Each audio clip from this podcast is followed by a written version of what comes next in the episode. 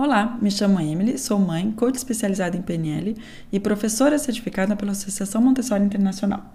Você está ouvindo o podcast Café Montessori, um podcast para mães, pais educadores que querem viver melhor com as crianças. Nós vamos falar hoje de Montessori, o que, que é Montessori e o que, que não é Montessori.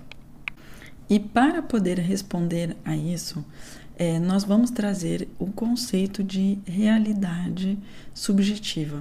Ou seja, todos nós olhamos o mundo com a nossa realidade, com a nossa vivência, com as coisas que acreditamos, com as nossas emoções. E será através da, da observação que poderemos saber se algo é, corresponde ou não ao desenvolvimento da criança. Então, antes de ir mais longe é, na questão da realidade, as três peças chaves para saber se é Montessori ou não é o ambiente está preparado para o desenvolvimento natural da criança. Para saber isso, nós observamos, nós analisamos e nós descobrimos. Claro que para é, analisar e descobrir, é importante é, se documentar e entender quais são as fases de desenvolvimento e quais são as necessidades de desenvolvimento das crianças. Mas podemos facilmente é, tomar esse hábito de observar apenas a, a, as, a ou as crianças e ver como elas estão interagindo com o seu ambiente e com nós mesmos. Então, uma criança que através do ambiente, passa um momento importante se concentrando, tem a possibilidade de se concentrar, que corresponde a um, uma, uma necessidade de desenvolvimento dela, tem um ambiente que nesse aspecto é adaptado.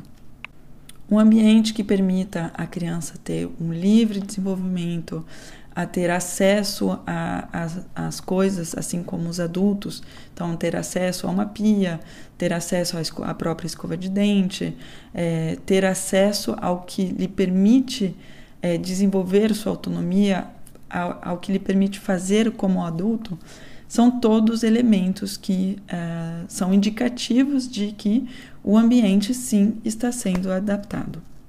Agora voltemos nessa noção de realidade subjetiva. Por quê?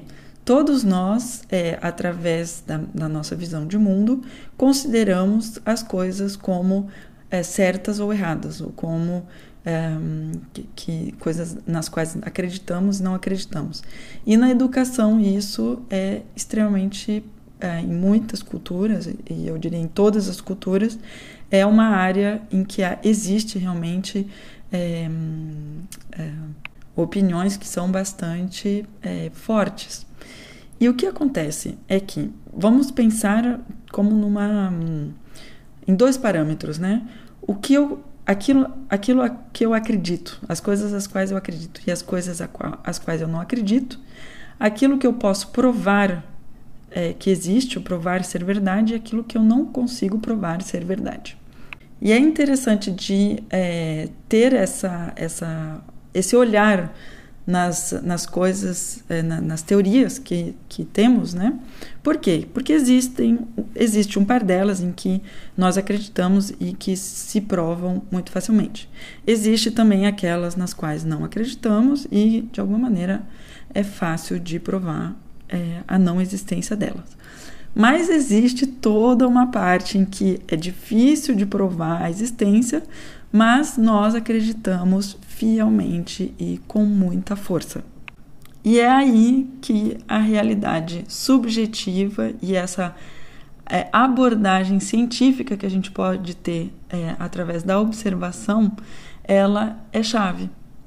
A Maria Montessori, inclusive, é, muitas vezes ela voltava atrás de opiniões que ela havia formulado ou de conceitos que ela acreditava como serem os bons, pelo fato de, através da observação, ter tido elementos que indicassem a ela que uh, não era necessariamente o caso. Um exemplo bem extremo né, dessa realidade subjetiva é a histeria. E a histeria é uma, uma realidade uh, que é vivida pela pessoa que o vive de maneira muito intensa, mas é uma realidade própria, ou seja, é uma realidade em nossa, é, na, na nossa cabeça, em nossa mente. E é interessante de imaginar que será, é, não é só porque está em nossa mente que não é verdade. Não sei se ficou claro. Ou seja, mesmo coisas que estão apenas em nossa mente são reais, ou seja, são reais para nós que as vivemos. E isso é, se tornou algo compreendido pelos, pelos cientistas, inclusive há leis é, que permitem de um, entender que alguém que vive uma realidade pessoal está em sua realidade.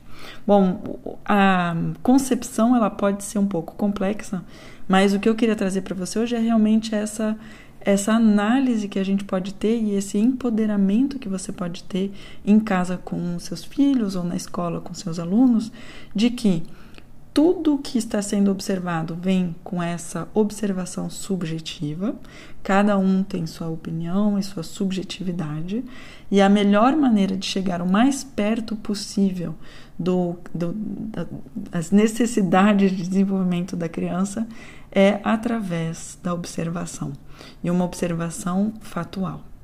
É isso. Espero que você gostou do episódio e uh, não hesite em compartilhar com algum amigo, amiga, com a família e uh, nos deixar uma avaliação se, se você gostou ou se você não gostou também. E te espero muito em breve no próximo episódio.